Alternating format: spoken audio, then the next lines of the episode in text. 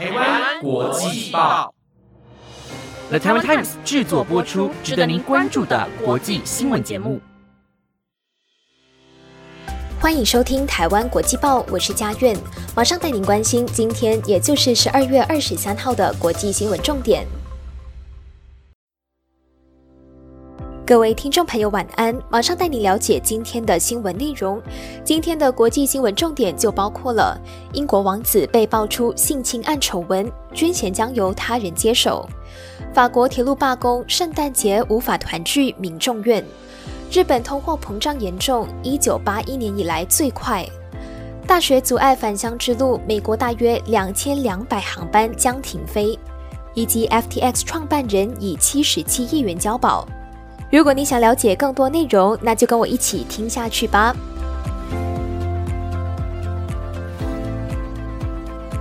台湾国际报今天要带给大家的第一则消息呢，就是跟英国王子爆出性侵案丑闻的事件有关了。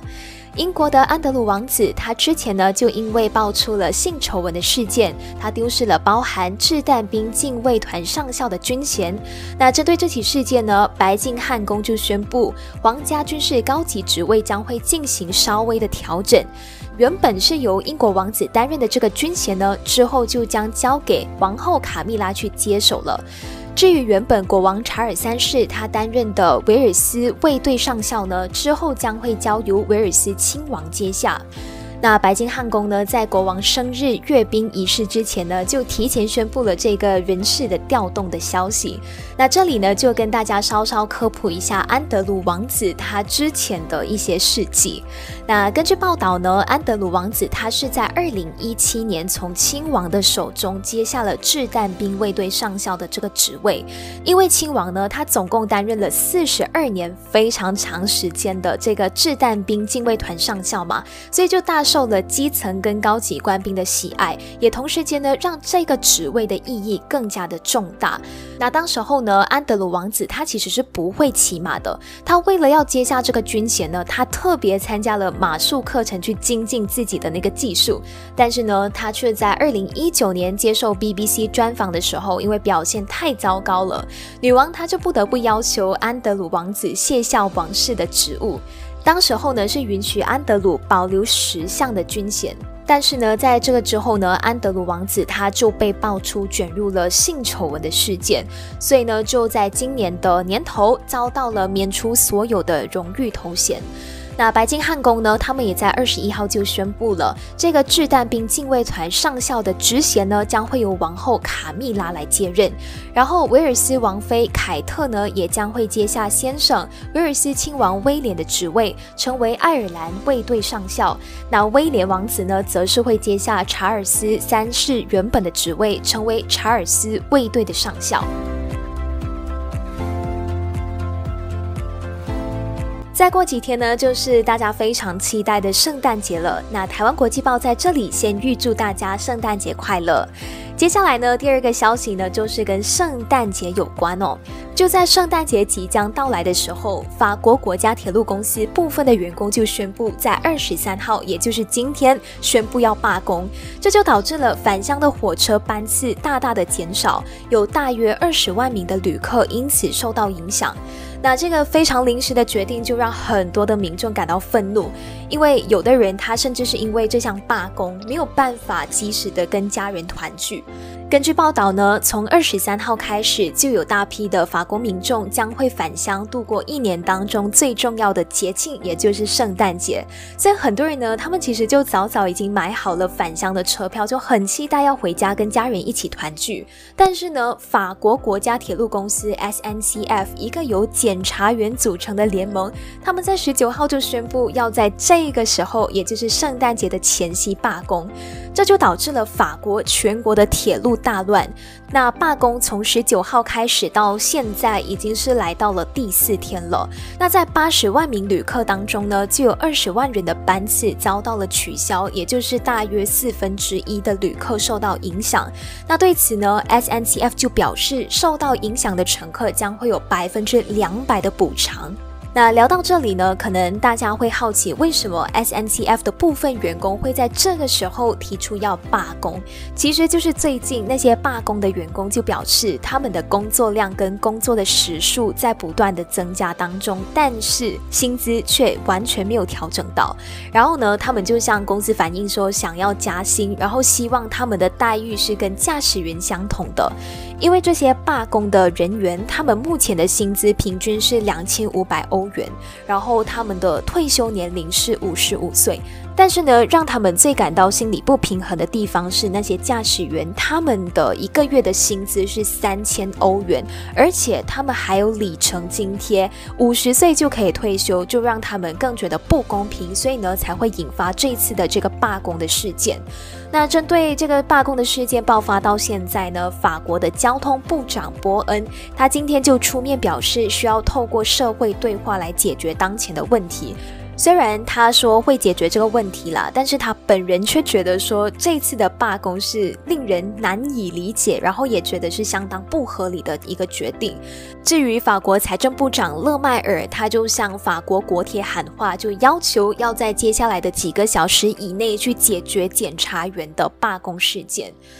是，其实我们不难发现到，最近各个国家都陆陆续续爆发出罢工的事件。那罢工的原因不外乎就是薪资的问题，所得到的薪资跟员工工作的那个时数没有办法达到一个平衡，所以导致到一连串的罢工事件。但是无论如何，都希望这次的罢工事件可以得到良好的解决，然后政府跟那些罢工的员工能够有很良好的一个沟通，早日解决这个问题。同时间呢，也。希望所有的民众能够及时的回到家里，跟家人一起团聚，共庆一个美好的圣诞节。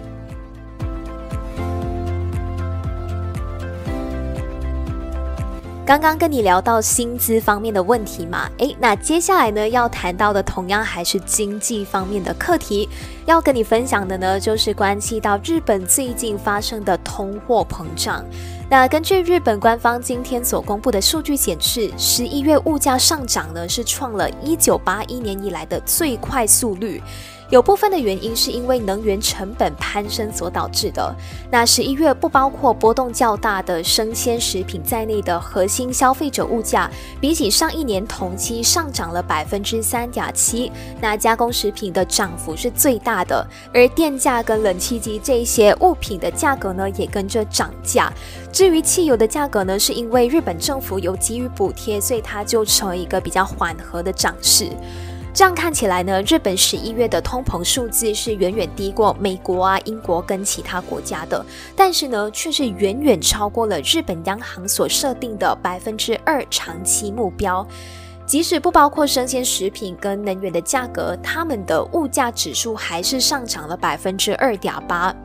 那自从今年年初以来哦，主要核心消费者物价指数 CPI 是在持续的上升当中，那就迫使了日本的央行要调整长期实施的货币宽松政策。虽然日本这一次调整还没有达到升息的程度，但是分析师他们就表示了，这有可能会帮助遏制日元贬值的走势，因为日元贬值已经开始影响了日本大众的消费，就导致了日本当地的民众他们不断的在为物价上涨啊、账单攀升这些问题烦恼着。不管怎么样，都希望不只是日本啦，全世界的通货膨胀都能够稍微的遏制下来，这样子民众的生活才不会那么的辛苦。那大家一起加油！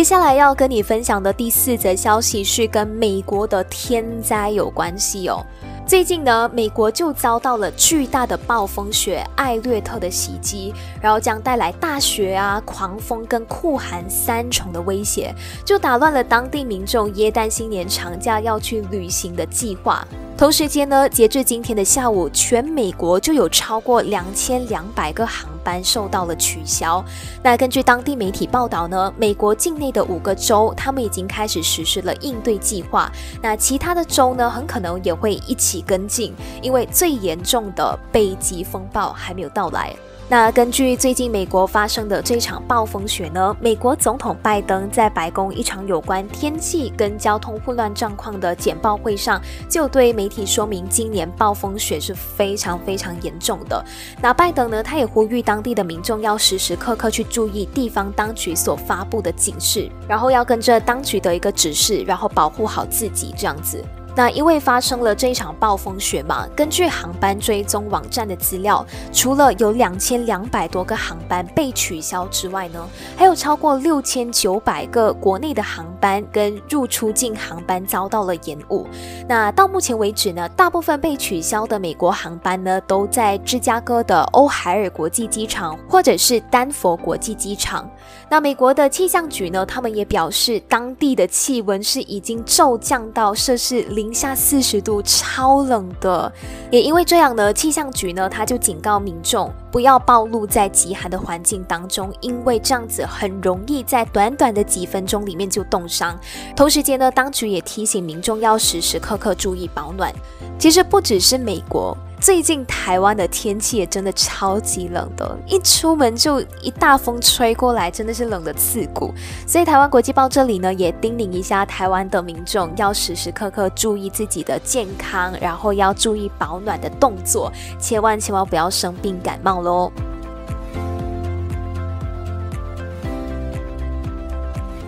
不知不觉呢，就来到了最后一则新闻的分享。最后一则新闻呢，就跟加密货币平台 FTX 有关系了。加密货币平台 FTX 上个月就申请破产保护，那一个美国的检察官他就形容这个案件是史诗级的诈欺。那对此呢，平台创办人班克曼弗里特今天就以二点五亿美元交保候审。事情的发生是这样子的：曼哈顿联邦检察官他就指控班克曼弗里特，他盗取了数十亿美元的客户资金，来弥补避险基金阿拉美达研究的亏损。那班克曼弗里特之前就承认了 FTX 的风险管理失败，但是呢，他却不认为自己是有这个刑事责任的。而他的辩护律师科恩在曼哈顿联邦法院的听证会之后呢，也拒绝发表任何的评论。美国联邦助理法官哥伦斯坦将班科曼弗里特下次开庭的日期就定在了二零二三年，也就是明年的一月三号。那到时候呢，将会由地区的法官艾布兰去审理。值得一提的是，班克曼弗里特的父母呢，他们双双都有出席这次的听证会。然后他们两人呢，都是史丹佛大学法学院的教授。在保释的协议之下，如果班克曼弗里特弃保潜逃，政府呢是可以没收这一家人的资产，最多是达到二点五亿美元的，当中也包括他们在帕罗奥图的家。那到底 FTX 的创办人他最终的一个审判会是怎么样的？也只能等到明年二零二三年的一个法庭来进行审理了。那到时候大家也要继续追踪着这个消息，记得留守着台湾国际报哦。